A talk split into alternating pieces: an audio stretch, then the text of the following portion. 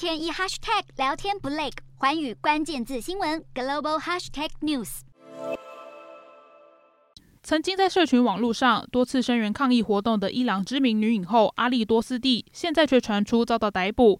她出演过的电影作品《新剧风暴》曾经在二零一七年获得美国奥斯卡最佳外语片，因此扬名国际。阿利多斯蒂最近一次在网络上发文是在十二月八日，当天也是伊朗当局首次处决一名年轻示威者。阿利多斯蒂随后因为被控煽动混乱而遭到逮捕。伊朗当局打压抗议者毫不手软，就连治疗镇压活动伤患的医护人员也遭到政府锁定。